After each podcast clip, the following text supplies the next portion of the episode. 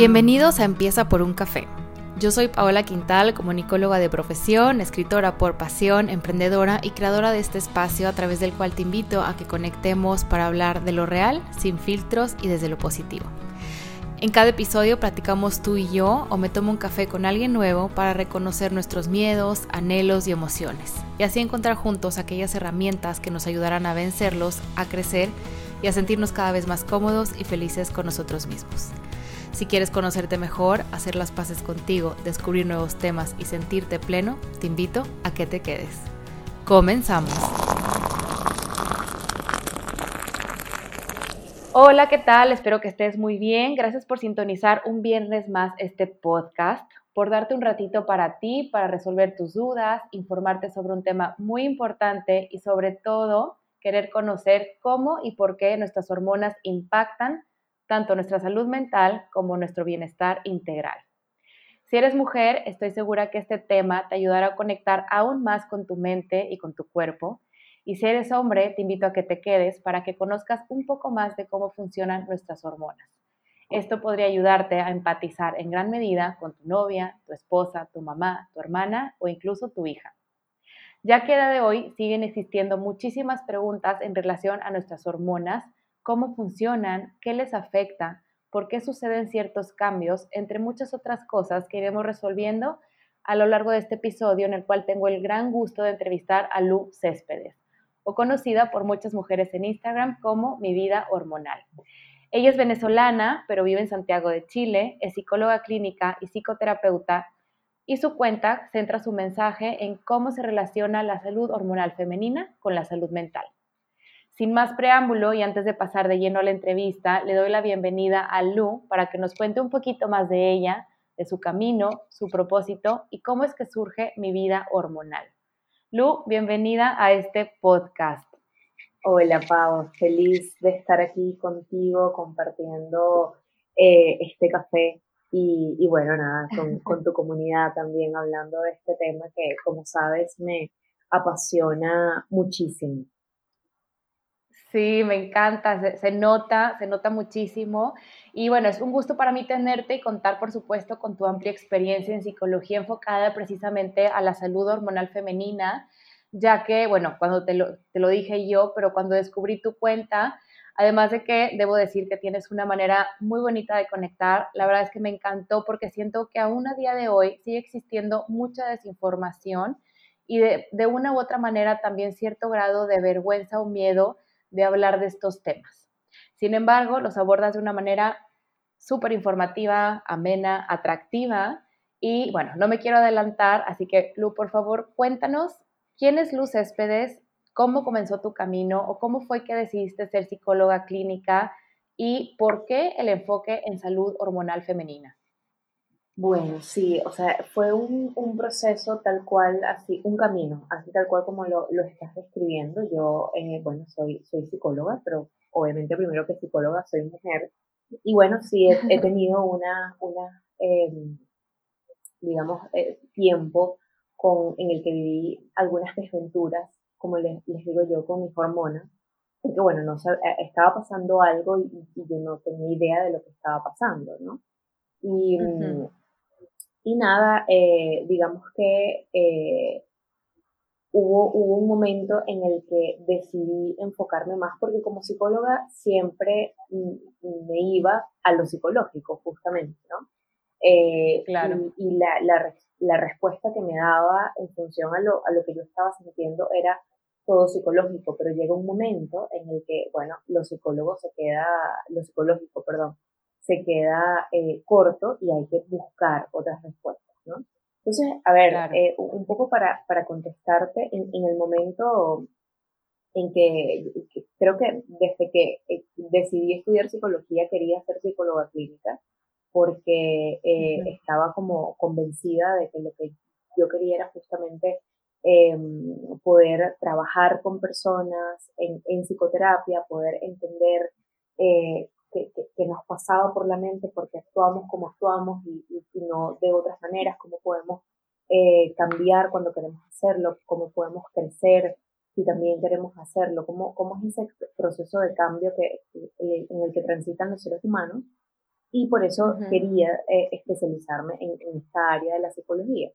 Y una vez que comencé mi especialización eh, que, en, psicología clínica, que la hice en un hospital, estuve tres años en, en este eh, hospital en, en Venezuela, em, en, en, ese momento, bueno, mientras me estaba formando, llegó a mí como toda esta área de la psicología clínica que tiene que ver con el tratamiento psicológico de condiciones crónicas de salud.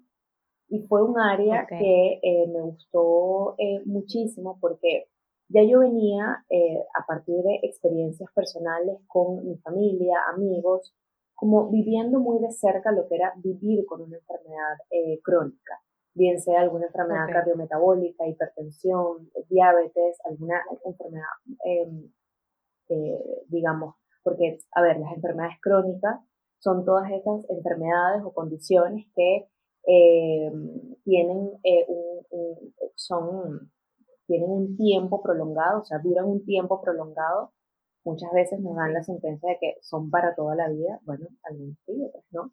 Algunas hay, hay forma de sanar y, forma de llegar a, a, tener un mínimo de síntomas. Y eh, tienen un, un, un, progreso como bastante insidioso, bastante, bastante lento y suele ser bastante fuerte. Entonces me enamoró todo este proceso que tenía que pasar la persona que tenía eh, esta, esta condición crónica para eh, comenzar a vivir con su condición, comenzar a vivir con su eh, enfermedad y hacerla, bueno, parte de su vida, porque es justamente, ya lo veremos más adelante, ¿no? Es justamente a partir de esta aceptación que podemos hacer cambios. Si, si, si no hay aceptación, bueno, no, no hay manera tampoco de hacer cambios.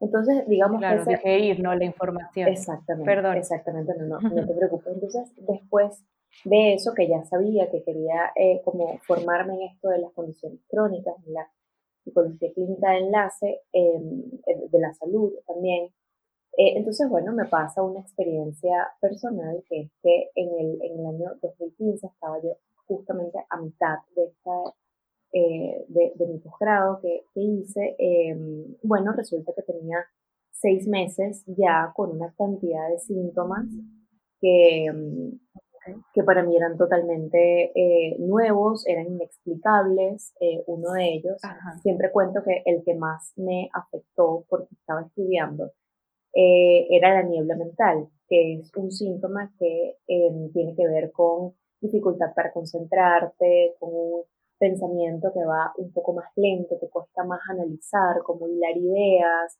eh, recordar ciertas cosas. Entonces, es como un, pensamiento nublado, también se le llama, ¿no? Y sí, se siente como una nube, ¿no? Yo sí lo he sentido y se siente como si tuvieras algo ahí que no te deja. Exactamente, es un síntoma muy común si tenemos, por ejemplo, em, síndrome premenstrual eh, en, en, los días antes, que, antes de la, de la menstruación. Es un síntoma eh, muy común, ¿no? Em, y bueno, también en el hipotiroidismo, que era lo que yo tenía, pero no sabía, eh, es muy común también. Y bueno, otros síntomas también que tienen que ver con la ansiedad, con el, el, el, la dificultad para el aumento de peso, perdón, que pérdida de cabello.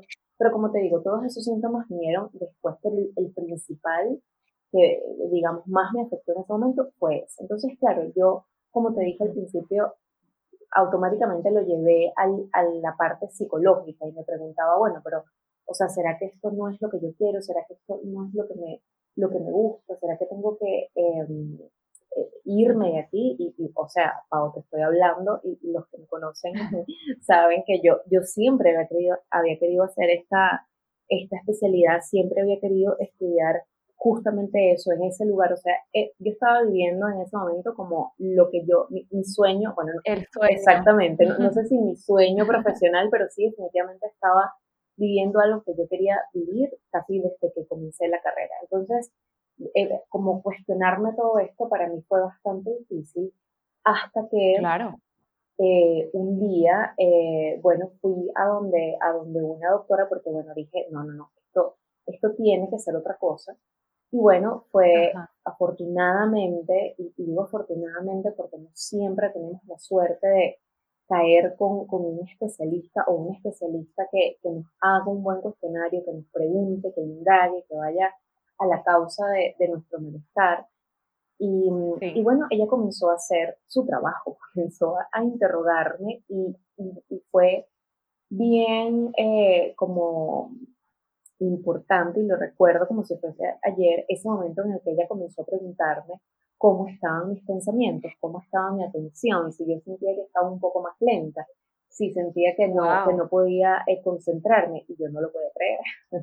yo, yo pensaba que ella estaba dentro de mí viéndome por un, por un huequito, eh, porque justamente estaba describiendo todo lo que yo estaba sintiendo. Y bueno, ahí fue cuando me indicó eh, analíticas y las analíticas, bueno, estaba, o sea, estaba ahí, pues, estaba el, el hipotiroidismo casi que de librito y bueno, fue cuando comenzó todo este proceso de eh, entender que iba a, em, bueno, en ese momento yo decía vivir con una condición como, como el hipotiroidismo, ahora, bueno, ha cambiado un poco mi, perspectiva, em, ya, ya hablaremos un poco más de eso, porque bueno, sí, cuando, cuando recibes ese, ese diagnóstico de una condición crónica, una, una, un desequilibrio hormonal, muchas veces te dicen que es para toda la vida. Pasa con, con el hipotiroidismo, pasa con el síndrome de ovario poliquístico, pasa con eh, la endometriosis, o sea, pasa con, con, la mayoría de los desequilibrios hormonales, pero justamente ahí es cuando entra esta parte eh, que yo creo que definitivamente me llevó a, a, crear todo mi proyecto, que es, bueno, ese momento en el que me di cuenta que todas esas eh, emociones y todas esas experiencias por las que yo estaba pasando después de mi diagnóstico y todo ese esa avalancha de cambios que se vino, em, definitivamente no era, no, era, no era solamente yo la que estaba pasando por eso, o sea, era común a prácticamente todas las mujeres que, con, con las cuales eh, comencé a trabajar en ese momento, porque siempre lo digo, fue algo como muy, eh, en ese momento yo lo veía como casualidad, pero bueno, después me di cuenta que era, que era todo eh, sincrónico, que comencé a trabajar con mujeres que tenían desequilibrios hormonales, síndrome de ovario poliquístico, endometriosis, hipotiroidismo, algunas eh, enfermedades también eh, metabólicas, diabetes. Y, entonces, en ese momento eh, dije, aquí está pasando algo, o sea, ¿cómo, ¿cómo es posible que todas tengamos las mismas dudas, que todas nos cuestionemos lo mismo, que todas, o sea, que el, sufrimiento de todas vaya más o menos por la misma línea. Y es justamente esta etapa en la que comienzas a normalizar todo, en el que no validas los síntomas que tienes, en, en, que no sabes qué hacer porque no tienes una guía, no tienes como es, esta persona que te va a ayudar a, a, entender qué es lo que está pasando. Y bueno, ahí fue cuando decidí como enfocar mucho más mi, mi, mi, estudio y mi formación en todo lo que tiene que ver con, con salud eh, hormonal femenina, siempre desde lo psicológico, por supuesto, porque no, no, no soy médico, no soy endocrino, no soy ginecóloga, obviamente, pero, pero sí desde lo psicológico tratar como de dar eh, esa guía en, en, este camino hacia, hacia el bienestar y hacia sanar que todas queremos.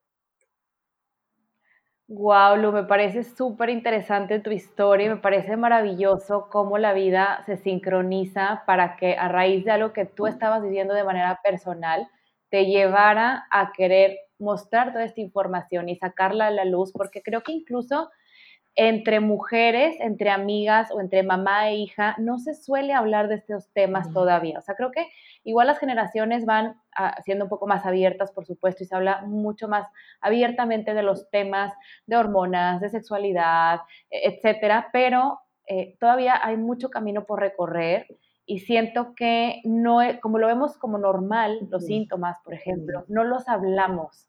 Entonces también por eso me interesaba tanto contar con tu presencia en este podcast, porque creo que es muchas, somos muchas las mujeres que tenemos tantas preguntas y nos sentimos de tantas maneras distintas que esto nos puede encaminar a descubrir si tenemos algo o no diferente, ¿no? Exactamente. Entonces, pues bueno, me encanta tu historia, eh, muy inspiradora, por cierto, y, y, bueno, pues me gustaría, pues primero lo primero, eh, para quien nos, está escuchando, eh, no podemos em, em, pues adelantarnos a que sepan precisamente qué es un desbalance y por qué afecta la manera en la que nos relacionamos eh, con nuestra mente y nuestros pensamientos. Me gustaría que abordáramos la pregunta como si fuéramos una hoja en blanco, porque tal como lo mencionas, eh, muchas somos las que hemos pasado por un desbalance. Por ejemplo, en mi caso, yo tuve SOP, eh, mejor conocido, como lo dijiste, como síndrome de ovario poliquístico, pero pues al igual que muchas otras mujeres, desconocemos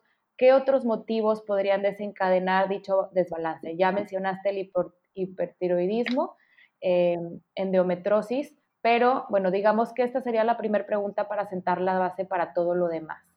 Sí, bueno, a ver, eh, vamos, a, vamos a entenderlo así, o sea, en nuestro cuerpo tenemos muchas hormonas que tienen diferentes funciones, ¿sí? Y esas eh, hormonas, bueno, tienen para, para, su correcto funcionamiento, para que nos ayuden eh, a, hacer, a, vivir nuestro día a día, alcanzar nuestros sueños, como a veces digo yo. sí. el, el, para que eso suceda, ellas tienen que estar en equilibrio, tienen que estar como en unos rangos esperados, normales para ti. eso pudiésemos em, hacer un, paréntesis un poco para explicar esto, porque bueno, lo que es normal para unos no es normal para otros.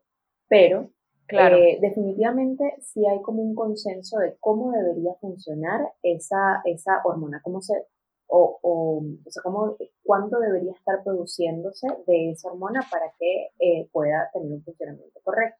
El desequilibrio hormonal ocurre cuando, por diferentes razones, que ya vamos a ver cuáles son, ese, esa producción de esa hormona disminuye o aumenta. ¿okay? Ahí es cuando se comienzan a experimentar diferentes síntomas, diferentes síntomas que dependiendo de eh, bueno, la, la, condición por la que estemos pasando van a ser unos o van a ser eh, otros. Em, las razones por las que puede ocurrir este, este desequilibrio hormonal, bueno, pueden ser muchísimas. Eh, de, de, entrada, yo diría que el, el, factor que más desequilibrios hormonales puede causar y que ahora es, que es como el, el más conocido, eh, sobre todo porque lo hemos vivido todos como humanidad en estos últimos meses, es el estrés el, wow, sí. el, estrés es el, es el em, detonante por excelencia, yo me atrevería a decirlo ahora mismo, de los desequilibrios hormonales que, que nos ocurren.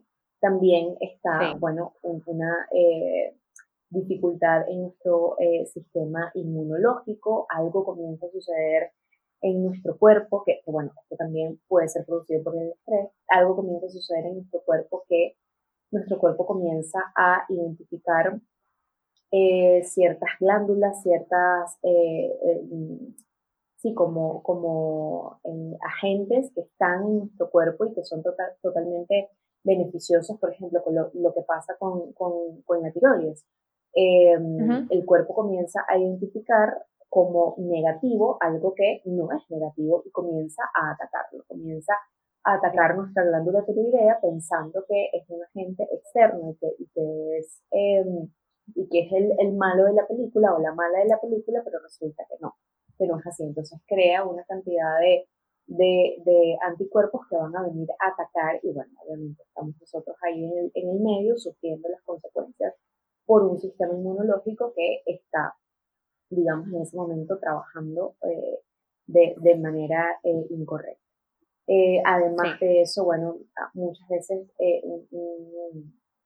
todo lo que tiene que ver con nuestra salud digestiva, todo lo que tiene que ver con la disbiosis, que es ese em, aumento de organismos, bacterias em, negativas en nuestro intestino que pueden causar también un, un, desequilibrio hormonal. Entonces, en fin, digamos que factores que pudiesen ocasionarnos un desequilibrio, bueno, exactamente, puede haber muchos, pero estos son como los principales, ¿no? Eh, y, lo ideal es que en, esta, eh, en este camino podamos identificar qué es lo que pudiese estar causando nuestro desequilibrio para poder identificar la causa y ver que, cómo, cómo pudiésemos, obviamente, tratarlo, ¿no?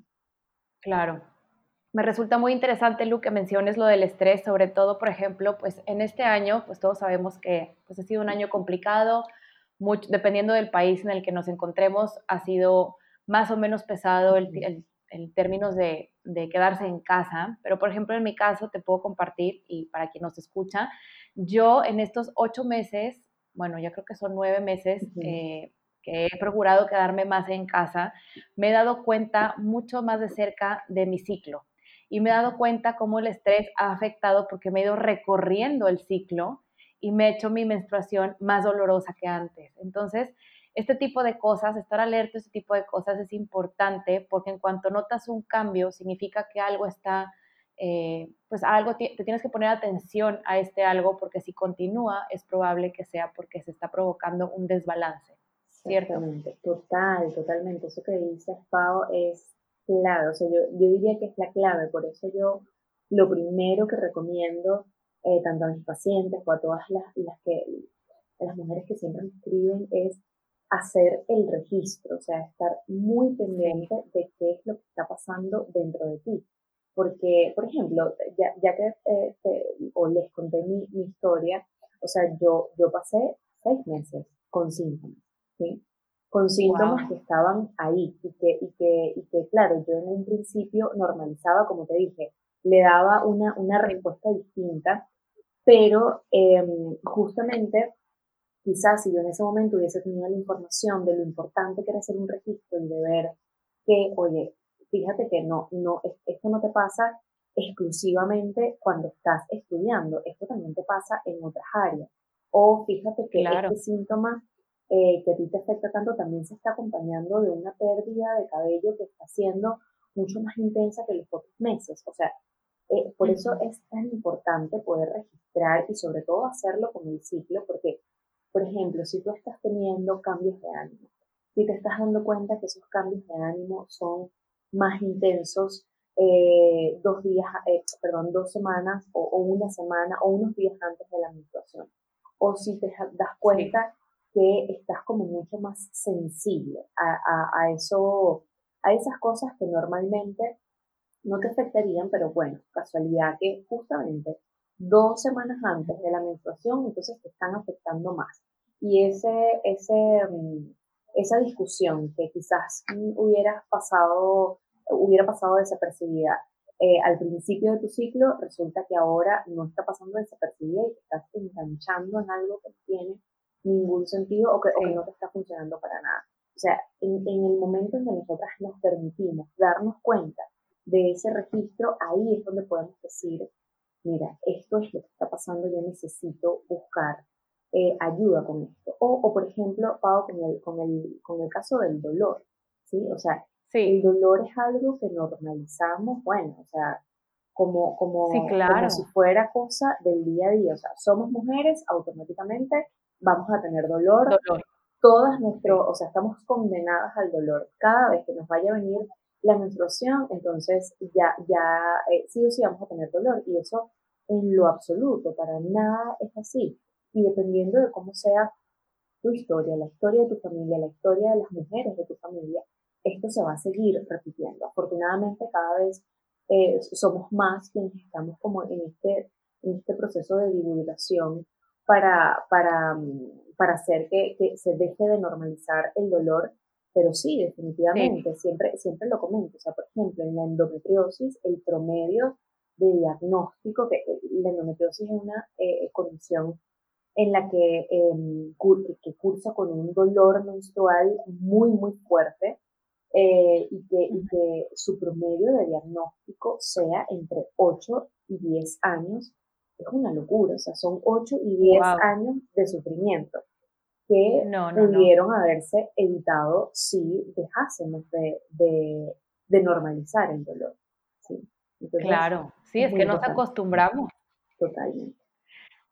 Sí, me encanta que menciones esto, Lu, porque precisamente, pues no sé, pasan los meses y dices, bueno, pues me dura unos días, se me quita y lo paso y lo paso y lo paso. Llega un momento en el que dices, pues esto tampoco es vida. Al final del día también se trata de disfrutar plenamente el cuerpo y estar en el estado de bienestar óptimo para funcionar siempre, pues igual no de la misma manera, pero de manera correcta. Exactamente. Eh, la, siguiente pregunta, bueno, iba en torno precisamente a qué señales, ante qué señales estar alerta, pero como bien lo mencionas, pues llevar un conteo de los días en los que te va a bajar, cómo te sientes previo a que te baje, eh, darte cuenta si hay un cambio de un mes a otro, registrarlo precisamente para que cuando vayas con el especialista puedas comentarle todo esto y te pueda dar un diagnóstico aún más acertado. Exactamente, así es. Y, perdón, Pau, que te interrumpa, pero ahora que nombras lo de ir al especialista, em, es clave, o sea, es justamente ese, ese registro,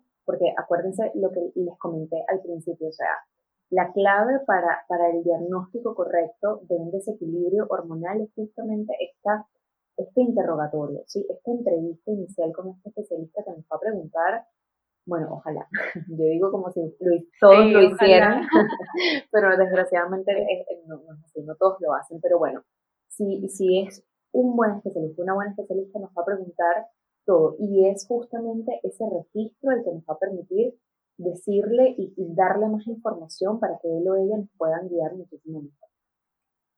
Claro. Lu, desde tu experiencia, aparte de un ginecólogo o un endocrino, ¿hay alguien más a quien se, le, se pueda recurrir en estos casos? Sí, totalmente. Bueno, eh, a ver, para, para, hacer el diagnóstico, eh, dependiendo, ¿no? Porque, por ejemplo, hay em, nutricionistas que, que, tienen una formación en todo este tipo de temas y también te pudiesen indicar eh, exámenes, indicar analíticas, decir un diagnóstico, referirte también. Pero en principio sí, o sea, sí. lo que pasa es que, claro, mientras más eh, específico y especialista sea, pues mayor va a ser esa posibilidad de que pueda darte un diagnóstico más certero, ¿no? Porque iba a decirte, bueno, puedes ir con tu internista, tu médico general, pero claro, esto no, eh, quizás es como una, una, una fase como muy básica, ¿no? Si, si ya tú estás muy clara de tus síntomas, y sabes que hay algo más ahí, es preferible ir con tu gine, con tu eh, endocrino, hacer una, una, cita con endocrino, ir con nutricionista también. Bueno, dependiendo, por ejemplo, mm, no te diría que ir con psicólogo, pero bueno, si, si vienes conmigo, obviamente yo no, yo no te voy a dar el diagnóstico, pero definitivamente eh, podemos tener como más luces de qué es lo que pudiese estar pasando y así referirte a un especialista que te pueda ayudar en Claro, por supuesto. Alguien que, que, sepa tanto como para poderte ver de manera individual, casi casi que con lupa, ¿no? Exactamente, exactamente. Muy bien. Y precisamente luego hablando de terapia, de ir a terapia, la siguiente pregunta que te quería hacer es, ¿por qué ir a terapia para tratar un, un desbalance hormonal? Es decir, sé que hay estudios, como dijimos, hay muchos estudios, hay muchos doctores que te pueden ayudar, sobre todo especialistas a quien acudir, pero ¿En qué parte del proceso se sugiere este acompañamiento y por qué? Ok.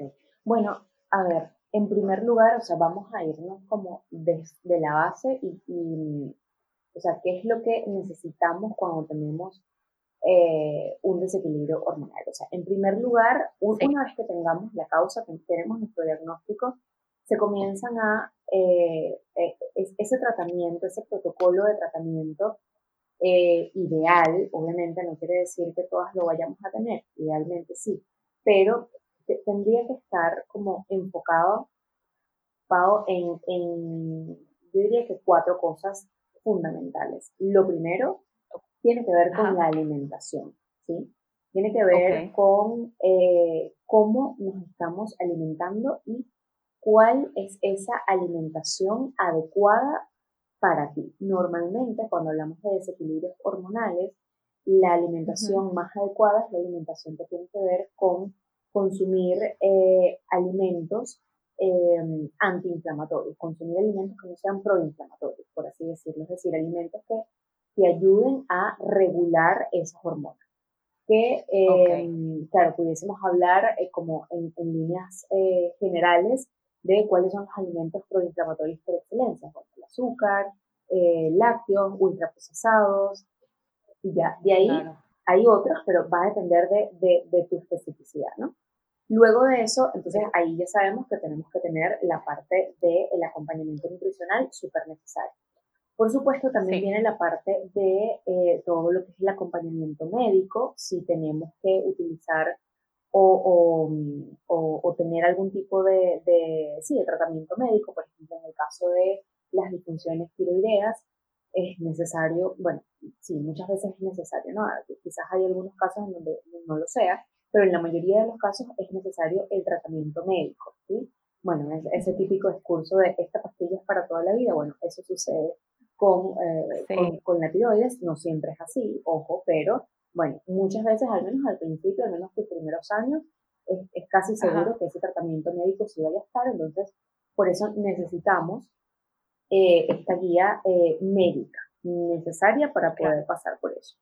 Luego vendría eh, también, esto, ojo, es, como, no es que uno es más importante que, el otro, no, no, no es como por jerarquía, para nada. O sea, idealmente todo tratamiento para tratar un desequilibrio hormonal tiene todo esto que te estoy comentando, ¿no? y, o sea, también está la parte de lo que tiene que ver con tu actividad física, ¿sí? Tener actividad física Em, idealmente, bueno, obviamente eh, cardiovascular, pero también enfocado en trabajar tus músculos, porque vamos a ver que, bueno, los músculos son los mejores amigos de nuestras hormonas. Eh, sí. Ya lo... Ejercicios de fuerza, ¿verdad? Totalmente, sí, sí, sí. Los ejercicios de fuerza nos, nos ayudan eh, muchísimo con el equilibrio hormonal. Y luego vienen otros dos factores que son muy, muy importantes, que son el descanso, ¿sí? Y la gestión del estrés, la gestión emocional, ¿sí? Entonces ahí es cuando eh, se hace muy importante todo lo que tiene que ver con lo psicológico, ¿sí? Con todas esas herramientas psicológicas que yo voy a poner en práctica para poder gestionar el estrés puntual que estoy viviendo en ese momento o todo ese esos, a ver, ese manejo, esa gestión emocional que yo tengo conmigo, con mis circunstancias, que están em, haciendo que yo responda de una manera y no responda de otra, por ejemplo. ¿sí? Entonces, ahí, en ese momento, es cuando se hace sumamente necesaria eh, la ayuda. No, no, quizás no te voy a decir un, un tratamiento psicológico, eh, quizás a largo plazo, en algunos casos sí, ¿no? Quizás, por ejemplo, tengo pacientes que vienen, bueno, ok, me refirió mi Nutri para gestión del estrés. Ah, bueno, después nos damos cuenta que eso va muchísimo más allá, que tenemos que trabajar cosas mucho más profundas, tus estilos de afrontamiento, cuáles son tus detonantes, qué es lo que está pasando, cuál es, cuál es tu experiencia de vida, qué, son esas cosas que están sucediendo, esos, esos traumas, esas, esas experiencias de vida que te están llevando ahora a tener este afrontamiento que está siendo, eh, vamos a llamarlo así, negativo, eh, y que, y que no te funciona porque, porque justamente te está generando una respuesta hormonal que, que, quieres eh, evitar. Entonces, es sumamente importante y es justo aquí donde entra la parte psicológica, que obviamente también hay personas, a ver, bueno, las cosas como son, ¿no? Quizás habrá colegas que que no estarán de acuerdo conmigo en esto, pero la verdad es que no todos necesitamos terapia, que sería ideal que, que hagamos como una eh, revisión anual. Claro. Sería como, como mi sueño, ¿no? que, que, que, se implementara así como vamos al odontólogo una, una vez al año, a la ginecóloga una vez al año.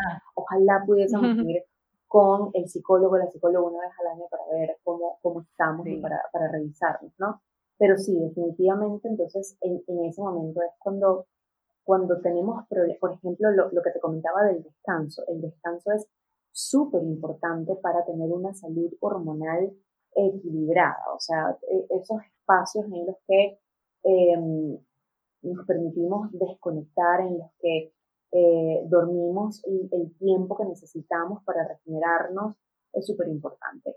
Y resulta que, bueno, muchas veces cuando eh, no podemos descansar, resulta que en la mayoría de los casos tenemos dificultades con nuestros límites, con cómo estamos manejando los límites, el límite que le ponemos a las demás personas, el límite que le ponemos en nuestro trabajo, el límite que nos ponemos a nosotras mismas. Entonces, como te digo, o sea, todo pudiese estar relacionado y sí hay cosas que eh, no podemos llevar solas o solos, definitivamente tenemos que recurrir a eh, a la terapia, a alguien que nos ayude y nos dé herramientas para poder manejarnos con eso.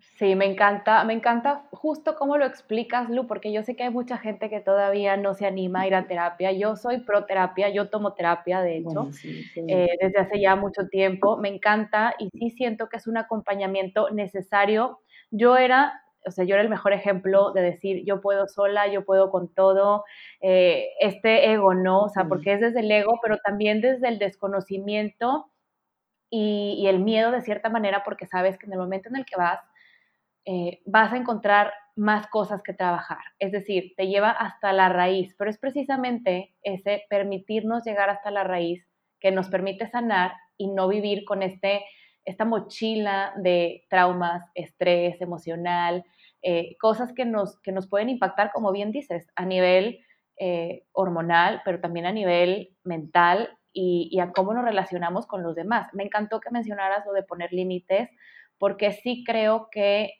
no nos han enseñado a decir que no y no nos han enseñado a que decir que no no es malo. Entonces, qué bueno que lo mencionas de esta manera, me parece súper interesante y por supuesto, pues no olvidar que va acompañado de muchas otras cosas, sobre todo si queremos llegar a la raíz del, del desbalance, ¿no? Exactamente, así es. Padrísimo, Lu. Y, bueno, cambiando un poquito de tema, por supuesto, indagando más en, estos desequilibrios y el por qué, quería preguntarte, tú, con tu experiencia, ¿cómo podrías decir o si pudiéramos afirmar, no sé, si los anticonceptivos afectan realmente nuestro estado de salud mental emocional? Yo te quiero preguntar esto porque, bueno, platico un poquito de mí, de mí eh, pues sé que hay personas que van a escuchar este podcast y se van a identificar.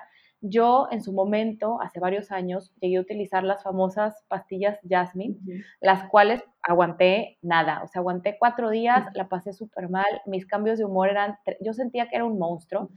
Y años después, eh, yo al tener eh, síndrome de ovario poliquístico, mi ginecóloga me recomendó parches anticonceptivos. Al principio, súper bien, me sentía perfecta, pero se me quitaron los, los, los, los eh, ¿cómo se llaman? Los quistes.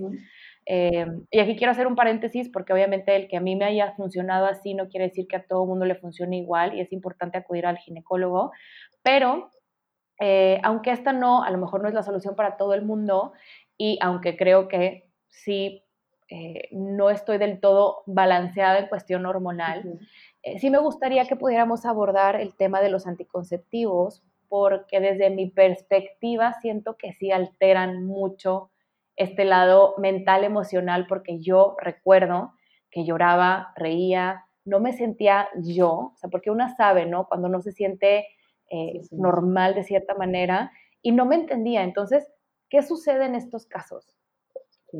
Bueno, a ver, eh, definitivamente sí hay muchos estudios que así lo, lo confirman, o sea, sí puede, eh, dependiendo de nuestra, eh, de nuestra sensibilidad, de, cómo reacciona nuestro cuerpo a esas hormonas que, que, están entrando, vamos a tener alguna, algunos síntomas eh, secundarios, ¿no? Y dentro de estos síntomas secundarios, definitivamente el humor es uno de los que más pudiese afectarse.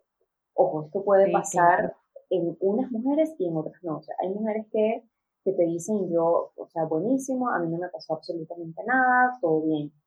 Ok, está bien. Eso en, en el caso de algunas mujeres, pero sí definitivamente hay otras que en el momento en que comienzan a utilizar como te digo, esta cantidad eh, de, hormonas, bueno, resulta que sí, hay, hay, eh, hay esta, esta respuesta eh, en nuestra conducta, ¿no? Justamente porque esto no, no, no lo expliqué al principio, pero, eh, o sea, nuestras hormonas, por ejemplo, estrógeno, progesterona, que, que son el, estas hormonas como claves en nuestro, en nuestro ciclo menstrual, cada vez que ellas se producen, en general todas las hormonas, ¿no? Pero cada vez que ellas se producen, van a tener automáticamente una respuesta a nivel, eh, vamos a tener una respuesta a nivel neuroquímico, ¿sí?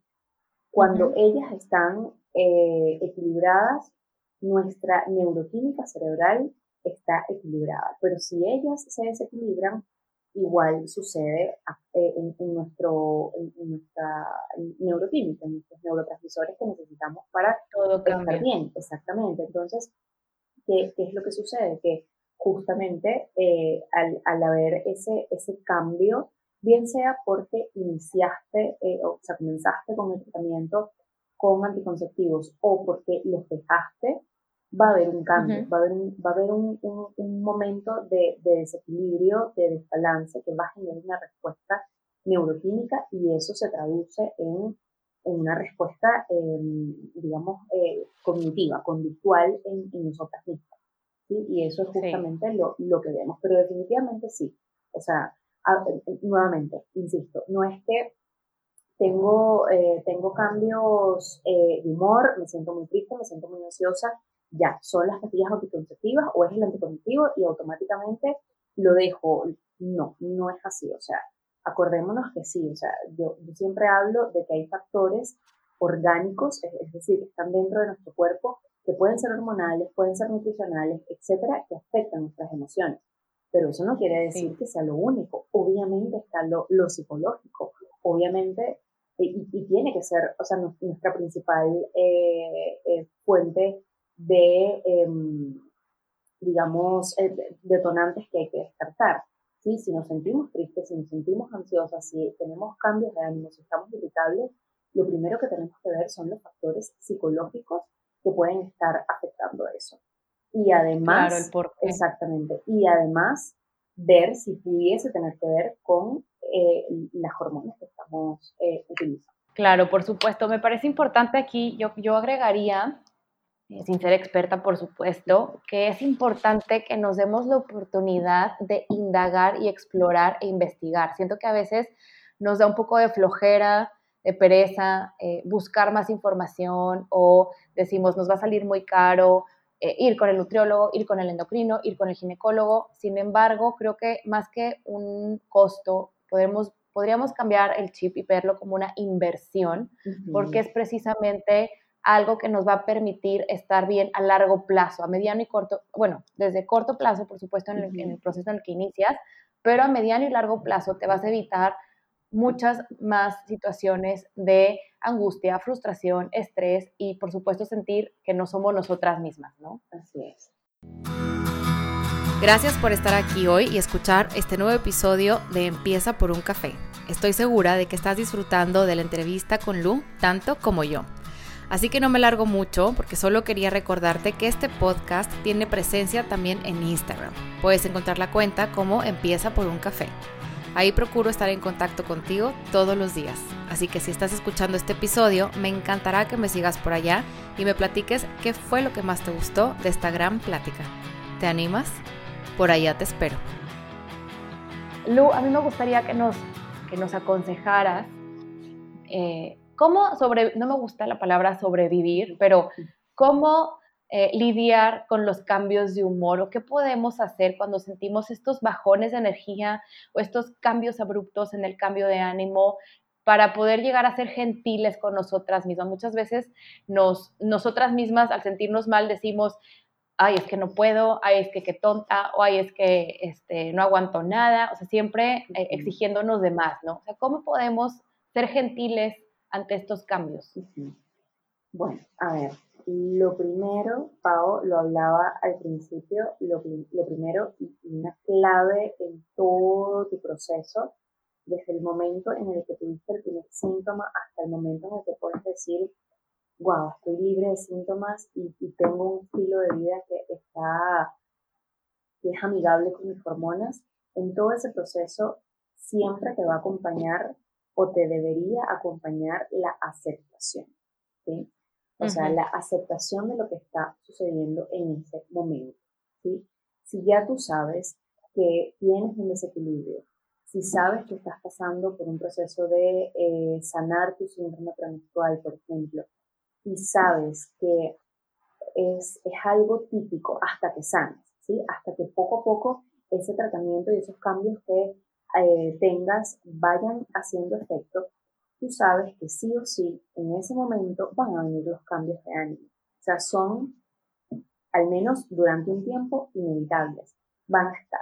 Entonces, no es una resignación, porque desde la resignación no hacemos nada. La resignación es como, bueno, está pasando, está pasando y ya, esto, esto me lo tengo que, que calar, tengo que soportármelo y, y, y, No, o sea, desde la aceptación, desde decir, bueno, esto es lo que tengo, esto es lo que me está tocando vivir en este mes. Ahora, ¿qué voy a hacer con eso? Lo, lo comentaba en, en, en, mi taller sobre eh, síndrome premenstrual que y, les decía, o sea, cuando nos ubicamos desde ese, justamente lo que acabas de decir, ¿no? Desde ese discurso de rechazo, de que, que, mal otra vez este, este, cambio de ánimo, pero es que no, no, no sano, pero es que otra vez estoy con esto, eh, me veo mal, me siento mal, odio todo el mundo. O sea, cuando nos ubicamos desde ahí, nos estamos ubicando desde un lugar de victimización.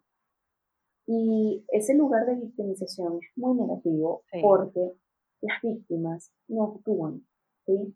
Las víctimas no actúan porque están demasiado débiles para hacerlo.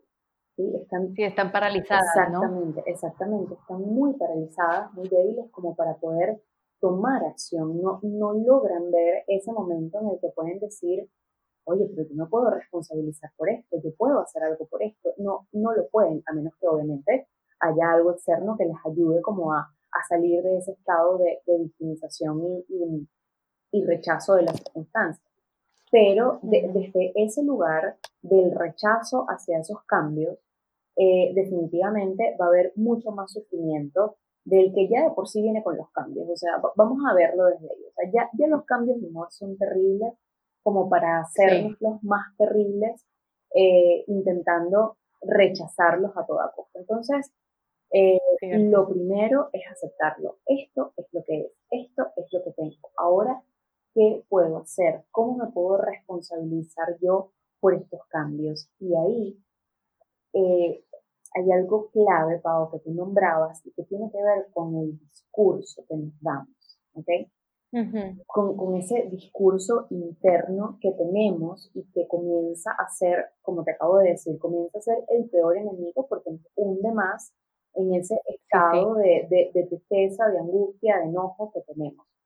Entonces, eh, es súper importante que ese, que ese eh, diálogo interno sea lo más amable del mundo posible, ¿sí? lo, lo más comprensivo, que venga de un lugar autocompasivo, entender que, bueno, ok, estoy pasando por esto, ahora, ¿qué puedo hacer? ¿Puedo luchar contra ellos? No, no puedo luchar contra ellos porque, bueno, no, no se van a ir al menos hasta que, eh, bueno, yo siga continuando, em, o sea, siga haciendo lo que estoy haciendo, hasta que pase esta, esta fase. Entonces, bueno, déjame hacer cosas que, em, algo que, yo siempre recomiendo mucho es, por ejemplo, tratar de identificar ese momento en el que te comienzas a sentir mal y protegerte. Evitar eh, en momentos en los que tú sabes que va a haber, por ejemplo, discusión, ¿no? Eh, en los que te vas a sentir mal. Por ejemplo, tenía una paciente en estos días que me, que me comentaba, eh, bueno, es que yo eh, durante mi fase premenstrual es como si la comparación se activara. Entonces comienzo a ver Instagram, comienzo a ver redes sociales y comienzo a decir, esta persona está logrando esto, esta otra está logrando esto, yo no estoy logrando nada. Ay, sí. ¿Sabes? Sí, sí, justo, a mí también me pasa eso. Claro, claro. Entonces, ¿qué es lo que pasa? Que durante nuestra fase premenstrual, o si estamos pasando por un desequilibrio hormonal, vamos a estar mucho más sensibles a todos esos detonantes. Es decir, no estamos como en nuestro 100% para decir, por ejemplo, ay, mira qué bien, esta persona logró esto, y yo quiero lograr lo mismo, ¿qué puedo hacer? ¿Sabes? Ubicarnos desde ahí, desde la acción. Claro. Entonces, ¿qué, es lo que debes hacer?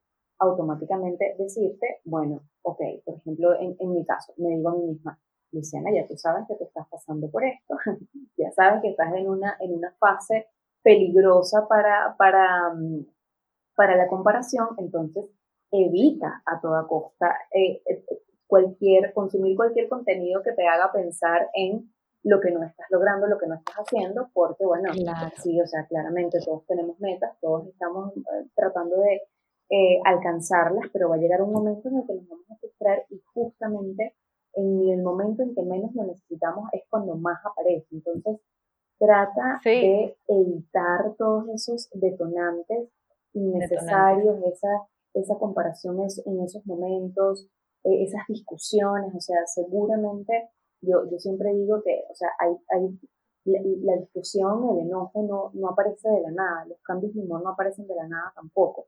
Uno poco a poco se va dando cuenta que, ajá, estoy como, estoy como eh, enojada, estoy como mm, amargada, ¿sabes? Así cuando, esto no sé cómo, como en, México se dice amargada, igual cuando estás que no te soportas. Sí, amargada. Ok, perfecto. Sí, sí. Que no te soportas y tú mismo estás de un humor, pero terrible. Entonces, de ahí tú sabes que es preferible, mira, no meterte en discusiones, tratar de tener como el, perfil lo más bajo posible hasta que pase esa tormenta. Totalmente. Yo creo que es también parte de ser honestas con, nosotras mismas. O sea, yo, por ejemplo, cuando me siento así, yo sí claramente a mi novio le digo, es, me siento así, perdón, si, eh, si, si, quieres alejarte un poquito hoy, mejor, no es contra ti, me siento fatal. Y así también te evitas y el otro también te comprende al final del día, o sea, de, la de una manera empática, ¿no? Eh, así es. Me encanta, me encanta el ejemplo que diste, Lu, porque sí, a mí me pasa, a mí me pasa, sin embargo, yo soy una persona de, de logros también, como dices, tienes metas, tienes logros por alcanzar, sin embargo, eh, me pasa, y yo creo que muchas personas, muchas mujeres que nos escuchen se van a identificar con que en, este, en esta etapa premenstrual es verte en el espejo y, decirte, ¿no? Ah, ya tengo un grano nuevo, la piel ya se me, se, me ve seca y muerta, ya me siento hinchada, ya retuve líquidos, no me queda la ropa, todo se me ve mal, no sirvo para nada. O sea, todas estas cosas mm. que llegan a la mente que pareciera que no podemos controlar, pero me encanta que hayas dicho que todo esto en lugar de rechazarlo, es como darte un tiempo para respirar, aceptar que te sientes así y a partir de ahí, no sé, hacer ejercicio, ponerte a ver una película, leer un libro, hacer otra cosa que te ayude a sentir paz y calma y estabilidad. A lo mejor yoga, a lo mejor meditar, o sea, algo que no te alimente, como dices, todavía más este discurso interior de víctima ilimitante. Exactamente. Así es. Me encanta, me encantó. Qué bueno. Muy bien, Lu, sí. Y, bueno, eh, como pareciera que muchas veces solo vemos el lado negativo, ¿cómo dirías que podemos utilizar las hormonas a nuestro favor? Ok. Bueno, em, a ver, creo que, como te digo, es clave entender, entenderlas, ¿sí? Es clave sí saber que, ellas eh, no son las enemigas, ¿no? es otra cosa que también digo mucho en, en mi taller sobre, sobre síndrome menstrual, o sea, cuando tenemos un desequilibrio hormonal es muy fácil caer en el discurso de que son las enemigas.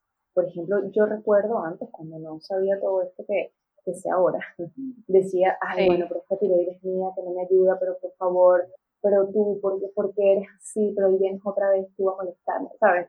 tenía como un discurso con ella tan negativo y resulta que, que no, que el, la pobre, eh, hablando de, de, la tiroides, no, pero también le puedes hablar a tus hormonas y decir, no, o sea, las pobres están haciendo lo posible por volver a ese equilibrio, porque, o sea, cuando, cuando ellas están desequilibradas, todo tu cuerpo la está pasando mal, toda tú la, está, eh, la estás pasando mal. Entonces, en ese momento, en el momento que tú lo entiendes y las sacas como ese, desde ese lugar del enemigo, em, automáticamente eh, comienzas como a tener una, una, posición en la que las ayudas, en la que dices, bueno, ok, ¿cómo, cómo trabajamos para, para, que, para que ambas estemos como en la misma línea, en la misma dirección? Hace hace tiempo publicaba un, un post en el que decía que bueno, no siempre nuestras hormonas están alineadas con nuestras metas del día y eso es importante entenderlo. O sea, por ejemplo, eh, ahora que, que, nombré lo, lo, de la niebla mental, ¿no? Es, eh, Yo sé que cuando yo estoy en, en fase em, premenstrual, es muy difícil que yo me ponga a hacer cosas que requieran así la planificación o el análisis o, que requieran como muchísima energía cognitiva mía, porque sé que mi mente está en otro lado, porque sé que me va a costar concentrarme, porque sé que no, que no, que no, no me, me, va a ser mucho más difícil hacer ese tipo de cosas, que si dejo eso para un momento de mi ciclo donde yo esté como muchísimo más activa y eh, pueda dedicarle la energía que, que, que, esas actividades requieren. Entonces, esa es justo la clave, Pau. O sea, darte cuenta de que si en ese momento no lo puedes hacer, haz otra cosa. Intenta como delegar eso para otro momento de tu ciclo, si es posible. Y si no es posible, muchísima paciencia, muchísima autocompasión. Y bueno, lo que hago yo, por ejemplo, es que no me eh, obligo a trabajar eh, periodos largos de tiempo, sino que me pongo periodos cortos de tiempo. Ok, no puedo. Como Pomodoro. Tal cual, perfecto. Eso mismo, eso mismo. Pomodoro aquí es, o sea, mi mejor amigo en premenstrual, Pomodoro.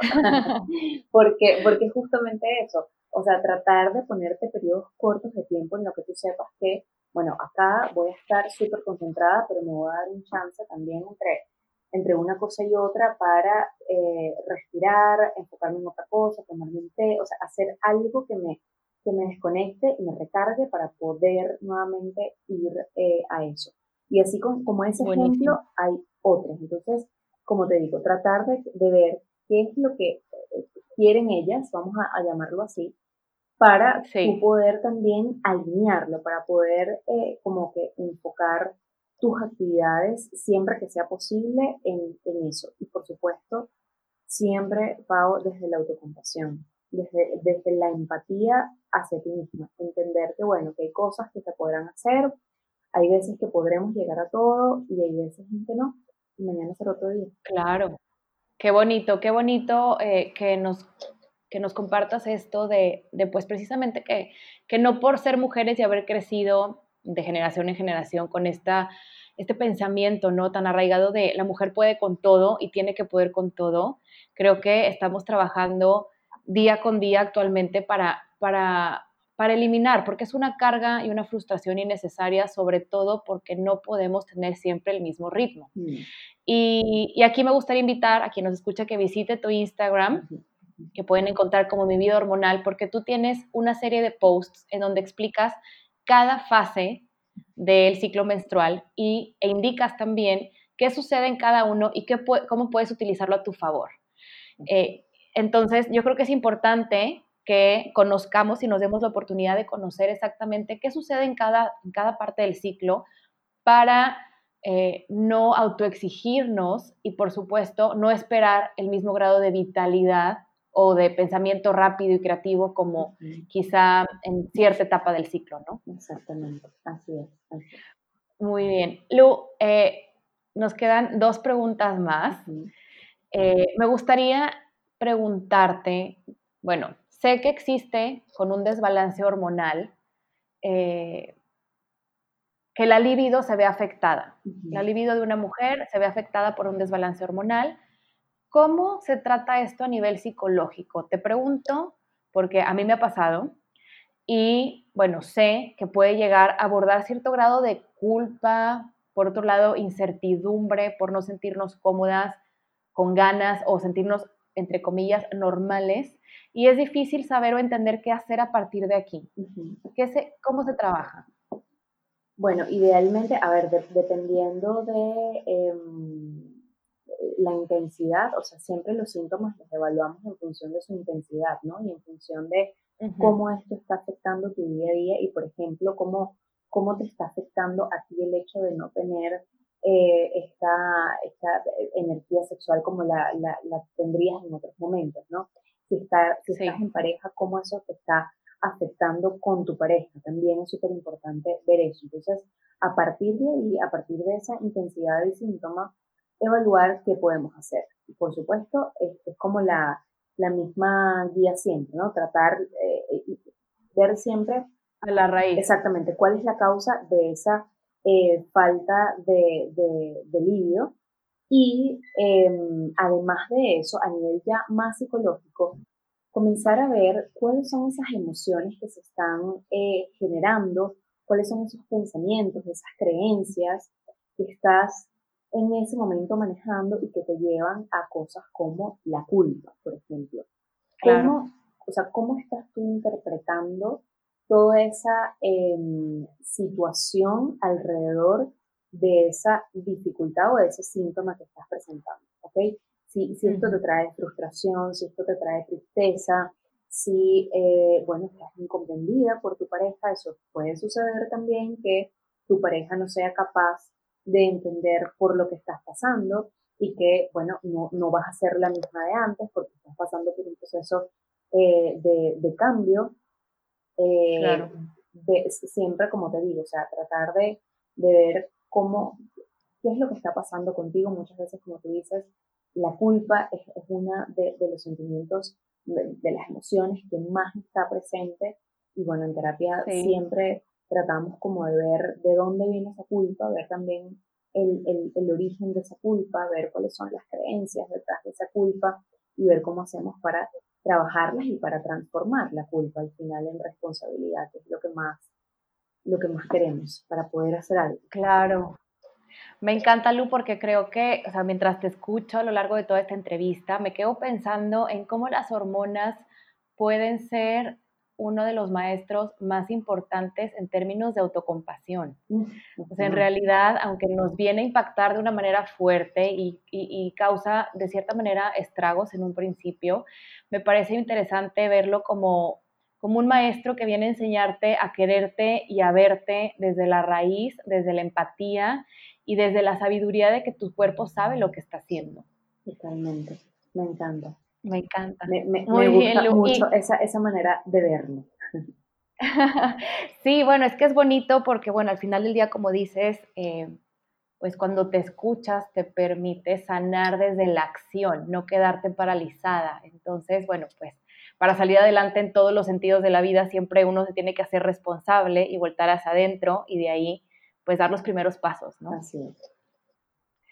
Bueno, Lu, como última pregunta, no quiero que se acabe la entrevista, pero me encantaría preguntarte, eh, ¿qué consejo le darías tú a una mujer que nos escucha y que no tiene un desbalance hormonal? ¿Qué consejo le darías para evitarlo? Sé que has mencionado el dormir bien, el ejercicio, pero ¿qué otras cosas sugieres eh, ante cuáles pueden prestar atención para evitar cualquier tipo de desbalance? Bueno, em, a ver, para, para empezar con, con, lo que eh, a mí me compete, por supuesto, la gestión del estrés. La gestión del estrés es clave, o sea, tu, tu vínculo con tus emociones es sumamente eh, necesario que, que, que, pueda estar en equilibrio, que puedas eh, tener una gestión adecuada de tus emociones, que puedas tener un afrontamiento adecuado también de las situaciones que te suceden porque, porque justamente a partir de ahí, como, eh, o sea, es un factor, por ejemplo, yo te, nombraba al principio todos eh, los factores que tenían que ver con nuestro sistema inmunológico, por ejemplo, o que tenían que ver con eh, la disbiosis, o que tenían que ver con em, desequilibrios o, o, falta de nutrientes. Todas esas son cosas que, digamos, que pudiesen aparecer sin nosotros darnos cuenta desde un eh, desconocimiento. Pero eh, el, el, estrés y cómo nos vinculamos nosotros con él es algo que es algo que es del día a día. Y que, o sea, puede tener una solución eh, tan, tan práctica que, que, definitivamente nos pudiésemos ahorrar muchísimos sufrimientos, muchísimos desequilibrios Em, no solamente hormonales, sino con todo lo que tiene que ver con nuestra salud, si nosotros nos enfocamos en una buena gestión emocional, una buena gestión del estrés y, y, el descanso, o sea, darnos esos espacios para, para poder procesar nuestro día a día. Que, que no es así, o sea, no, no, no lo hacemos como, como un aprendizaje que tenemos, así como sabemos que no sé, hay que comer tres veces al día, porque bueno, es lo que, nos enseñaron. Eh, no, no es un conocimiento que tengamos, eh, eh, todo esto de, de, la gestión emocional. Entonces, em, por eso no lo hacemos en automático, pero es súper importante encargarnos de eso. Si no nos encargamos de eso, si no nos encargamos de nuestras emociones, el cuerpo va a hablar. El cuerpo nos va a decir, mira, o sea, nos va a comenzar a mandar señales, o sea, siempre eh, yo trato de, de, que entendamos que los síntomas siempre, siempre, siempre, siempre son señales de nuestro cuerpo para decirnos algo está pasando. Y las emociones más todavía. O sea, cuando hay una emoción a la que no le estamos dando paso, ella va a buscar las maneras de eh, hacer que tú sepas y que te llegue ese mensaje de que hay algo de lo que te tienes que ocupar. Eso, y si no le prestas atención, se, perdón, se intensifica. Totalmente, totalmente, como te digo. Ella va a encontrar la manera, va, a encontrar la manera de que tú le prestes atención. Y bueno, la manera puede ser enfermándote de una forma muy, muy fuerte. Y lo otro también, que, que, que bueno, que no nos lo enseñan tampoco, desgraciadamente, tiene que ver con, con lo que comemos, con cómo nos alimentamos. Eh, creo que cuando comenzamos este camino de sanar, nos damos cuenta el nivel de importancia que tiene la alimentación en todo, o sea, desde, desde nuestra vitalidad hasta el estado de ánimo. Cada vez que hay veces que me escuchan decir que, la comida tiene que ver con nuestro estado de ánimo y, y bueno, siempre, siempre me preguntan, me, me, dicen que cómo es posible, que no lo sabían, pero sí, sí, sí, sí la, la, lo, que consumimos tiene mucho que ver con, con nuestras emociones. Por supuesto, yo lo noto, o sea, cuando como algo muy pesado, luego me pongo irritable. De hecho, hay estudios que muestran que quien come carne eh, suele ser un poco más agresivo que una persona que no come. Eh, obviamente implican muchas otras cosas. No quiero que la gente que consume carne se ofenda para nada. Claro, no pero eh, Sí, no es determinante, pero es curioso que haya gente que estudie este tipo de comportamientos con base en comida, porque quiere decir que impacta de una u otra manera a, cómo nos, sentimos, ¿no? Y cómo reaccionamos. Qué importante, Lu, escucharnos. Creo que ese es uno de los mayores aprendizajes de este episodio. Y, y bueno, antes de cerrar, obviamente, me encantaría que nos compartieras los cinco puntos más importantes que consideras que toda mujer debería de saber en cuanto a salud hormonal eh, y cómo afecta esto o cómo contribuye positivamente a nuestra salud mental y emocional. Sé que has mencionado varios de ellos a lo largo del capítulo, pero para recapitular, me encantaría que pudieras eh, resumirlos en cinco puntos básicos. Bueno, lo principal es el autoconocimiento saber eh, lo que está pasando dentro de ti y estar muy consciente de cuando hay un cambio. Para entonces, sería lo segundo, comenzar a registrarlo. Es súper importante que lleves un registro de lo que te pasa en caso de que eh, estés pasando, bueno, por un proceso de cambio, llevar ese, ese registro de lo que te suceda. Eh, además, de eso, eh, a, propósito de lo que tú comentaste, de, ver nuestras hormonas como, como unas maestras de la autocompasión, entonces tratar de llevar este proceso, de llevar todo lo que tiene que ver, todo tu vínculo con tu cuerpo, no solamente con tus hormonas, todo tu vínculo con tu cuerpo desde la autocompasión, desde la empatía, desde el entendimiento de que hay cosas que están pasando dentro de ti que poco a poco irás entendiendo y que necesitan un espacio. Em, luego, bueno, definitivamente, eh, como habíamos hablado, la gestión adecuada del estrés. Eh, ahí, siempre hablo que, hay, hay, una, hay un poder que tenemos todos los seres humanos y es cómo reaccionamos a lo que nos pasa. ¿okay? Lo que nos pasa no lo podemos controlar, pero definitivamente sí podemos controlar a cómo, eh, o sea, podemos controlar cómo nos relacionamos con eso y cómo respondemos a eso, ¿no? Lo, lo, lo hablo cada vez que hablo de pensamientos negativos, ¿no? No somos responsables de ese primer pensamiento negativo que sucede porque es automático, pero sí somos responsables del segundo, de ese segundo pensamiento que se viene a unir a este y que puede ser capaz de, bueno, atraer o, evocar cualquier cantidad de cadena de pensamientos para, para hacernos eh, más eh, difícil todo el proceso de, procesarlo. Y, por último, creo que es la clave, Pau, bueno, he, nombrado muchas claves, pero esta definitivamente eh, está, y, y, es lo que trabajamos en terapia, es el compromiso el compromiso, el profundo compromiso que tienes contigo misma y que se necesita ir poco a poco desarrollando para poder iniciar este camino, para poder eh, llevarte en, este camino de cambios, en este camino de, autoconocimiento, de entendimiento, de autocompasión. Eh, es súper importante, este, es, justamente ese compromiso el que te va a hacer, eh, el, que te va a permitir hacer lo correcto para ti, lo que es adecuado para ti, lo que tú necesitas. es ese compromiso el que te va a llevar a poder poner límites, por ejemplo, a elegir las mejores cosas para ti, a elegir el alimento adecuado para ti, a elegir ir a terapia si lo necesitas. Qué bonito, Lu, qué bonito resumen, qué bonitos consejos. Me encanta todo lo que mencionas del compromiso, de la autocompasión y obviamente todo en pro de buscar el bienestar y las respuestas adecuadas para cada una de nosotras. Lu, de verdad, muchísimas gracias. Te quiero agradecer por precisamente por haber aceptado mi invitación, por tu tiempo, porque aparte, bueno, quien no lo sabe, lo mencioné al principio, Luz se encuentra actualmente en Chile, estamos a tres horas de diferencia, entonces, pues bueno, gracias por cuadrar tu agenda para grabar este episodio y por supuesto por toda la información tan valiosa que dejas plasmada en este espacio.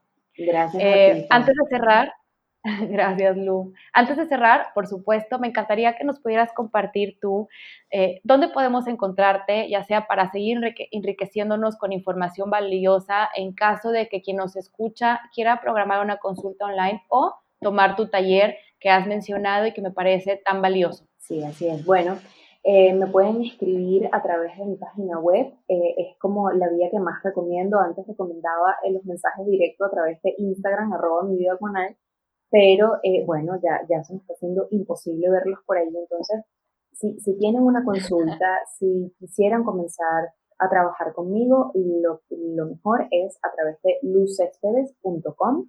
Ahí van a encontrar una sesión de contacto y me pueden escribir. Ahí yo les respondo eh, muy, bueno, no sé si muy rápido, pero sí les respondo. En 24 horas van a tener una respuesta mía.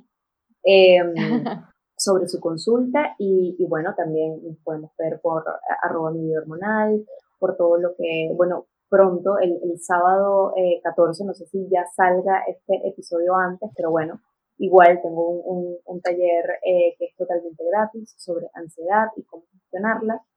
Em, y bueno, siempre estoy como haciendo actividades, eh, siempre dando muchísima información en torno al bienestar psicológico y a la salud hormonal femenina a través de estos espacios. Así que espero verlas a, todas por allá.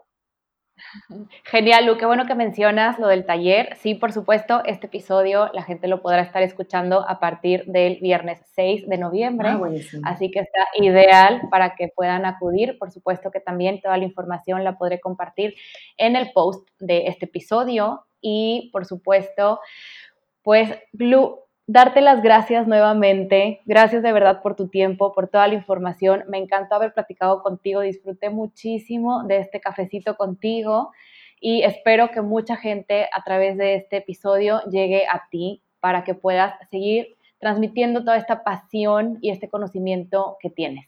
Muchísimas gracias, Pau. Yo, yo soy la agradecida por este, este espacio. De verdad, estos espacios son los que permiten que más y más mujeres estén mucho más conscientes de, de, lo que les sucede y que, bueno, dejemos de, normalizar cosas que definitivamente no son normales y comencemos a vivir la vida que nos merece. Tal cual. Gracias, Lu. Gracias. Y gracias a ti que te tomaste un ratito de tu día para aprender junto a nosotras. Si te gustó este episodio, te invito a que ingreses a Apple Podcast y por favor me dejes un comentario. Es rápido, gratuito y fácil, además de que estarás ayudando a que esta gran entrevista llegue a más personas y el podcast a una mayor audiencia. Igualmente recuerda que puedes escuchar este episodio vía Spotify o Anchor FM. Y por supuesto, si quieres leer los artículos disponibles en el blog, ingresa a empiezaporuncafé.mx. Ahora sí, sin nada más que agregar, nos escuchamos el próximo viernes 20 de noviembre. Cuídate mucho, cuida a los que amas, usa cubrebocas y sé feliz. Chao.